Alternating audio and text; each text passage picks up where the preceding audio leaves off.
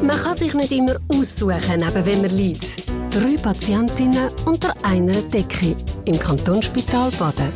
Eine Dramödie in 25 Folgen von Simon Lipsig. Wenn Estelle Alemann ganz langsam ihren Kopf lüpft, dann geht's. So knapp.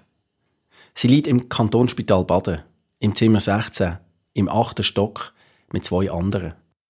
Wenn du immer schön gegen die Sonne schaust, dann bleibt der Schatten hinter dir, ist einer von ihren Lieblingssprüchen, wo sie den Klientinnen und Klienten in so einer Motivationssession immer gerne mit auf den Weg gibt. Der Spruch hat sie irgendwo einmal gelesen oder gehört in so einem YouTube-Video von irgendeinem Guru und der Estelle ihrer Kopf ist amigs gestopft voll mit sättigen Sprüchen.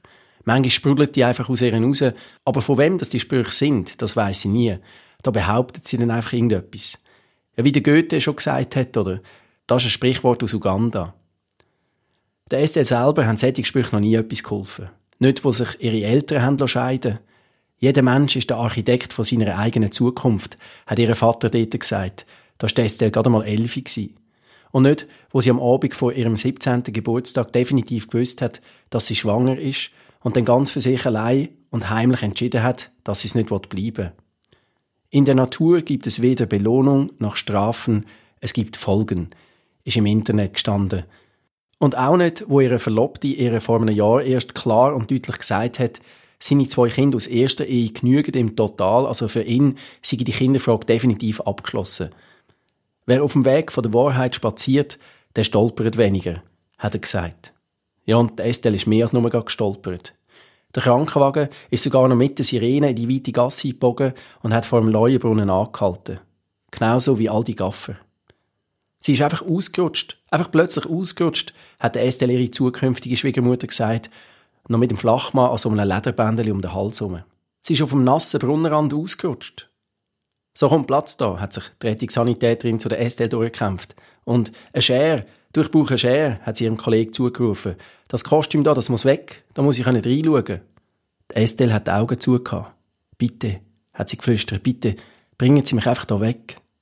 Und dann, gell, Schockraum und Kittel, wo raschelt, ein Durcheinander von Stimmen und dann Kopf- und Halswirbelsäule und Computertomogramm und Ultraschall und dann Hirnerschütterung und starke Prellungen und Glück gehabt, wirklich Glück gehabt, ein Schutzengel und sie bleiben zur Beobachtung ein paar Tage.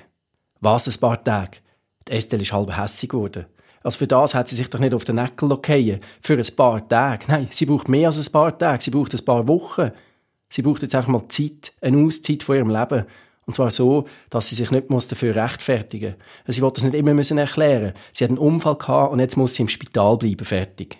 Sie braucht jetzt einfach mal Zeit, um ihr Leben zu sortieren. Und zwar im Spital. Und sie hat gewusst, sie macht alles, um das durchzuziehen. Sogar wenn das bedeutet, da mit diesen komischen beiden anderen Frauen ein Zimmer zu teilen. Bett an Bett. Links, links, sagt die alte Frau zu der Estelle, wo die Estelle mit einem leidenden Gesicht zum WC humpelt. Die Estelle kommt nicht recht raus. Sie ignoriert sie und humpelt einfach weiter. Links, links, wiederholt die alte Frau nochmal, ein bisschen lauter. Und die Teenagerin zupft neugierig den einen von ihren Kopfhörern aus dem Ohr. Gestern haben sie noch mit dem linken Bein gekumpelt. Sie müssen schon ein bisschen konsequent sein, sonst merkt man das dann schnell. Äh, wie der Hemingway schon gesagt hat, fährt sich der Estelle an rausschnurren und dann fällt sie ihr plötzlich auf. Moment mal, also, seit wann können Sie denn überhaupt wieder richtig reden? Sie haben doch kaum können ein Sätzchen brünzeln. Also, ich habe gemeint, sie seien hier halbseitig. Und in dem Moment klopft es an der Tür. Die Estelle Gell sofort aufs andere Bein gewechselt. Und dann ist die Krankenschwester reingekommen und hat den Wagen reingeschoben. Rösti mit Brotwurst und Zwiebelsauce, hat sie gesagt und gestrahlt. Die Estelle hat zu der alten Frau übergespienzelt. Du, da liegt ihr plötzlich wieder völlig abgeschlafft im Nest. Wirklich, das Gesicht, gell, lampet nur noch so halb ab, keine Spannung mehr, nichts, Backen weiss und die Nase um auch und die Augen zu. Ein guter, hat die Krankenschwester gesagt. Aber kurz bevor sie aus dem Zimmer gegangen ist, hat sie sich nochmal umgedreht. Es sei ein bisschen peinlich, sie wissen es, aber sie sagen es jetzt gleich. Sie haben heute Morgen wahrscheinlich bei der Visite ihr Ziegepäckchen verloren. Und es könnte sein, dass es in dem Zimmer da passiert ist. Ja, sie müssen es einfach sagen. So ehrlich sind sie denn, weil sie sagen immer die Wahrheit. Die Wahrheit sei eigentlich das Wichtigste in ihrem Beruf. Also falls jemand von Ihnen zufällig die Ziggis findet, bitte einfach Leute. Ungeniert, einfach Leute. Und es geht eigentlich auch gar nicht um die Ziggis. Es geht vor allem um das Feuerzeug, das in dem Päckchen drin ist. Weil das sei ein Geschenk gewesen, das Feuerzeug, und das darf sie auf keinen Fall verlieren.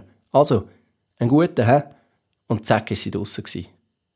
Die Marina, gell, die jüngste im Zimmer, Teenagerin, hat mit ihren einbandagierten Armen, so gut es gegangen ist, die Wärmeglocke von ihrem Teller genommen und hat dann mit dem Handy ein paar Fotos vom Essen gemacht.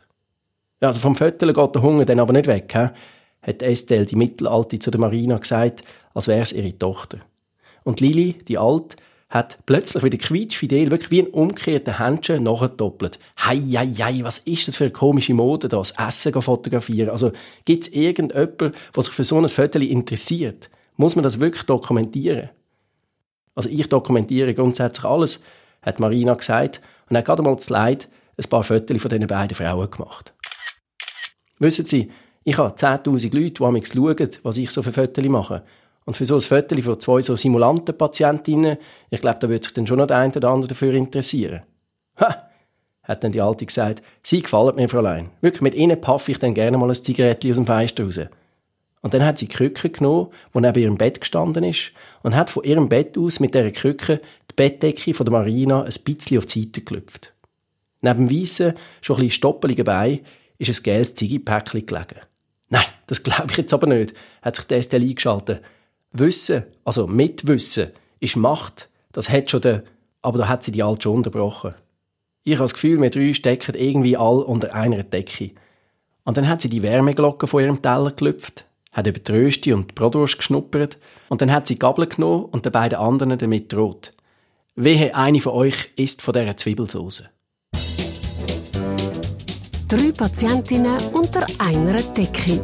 Eine Spitaldramödie von Simon Lipsig. Alle Folgen auf ksb.ch-lipsig.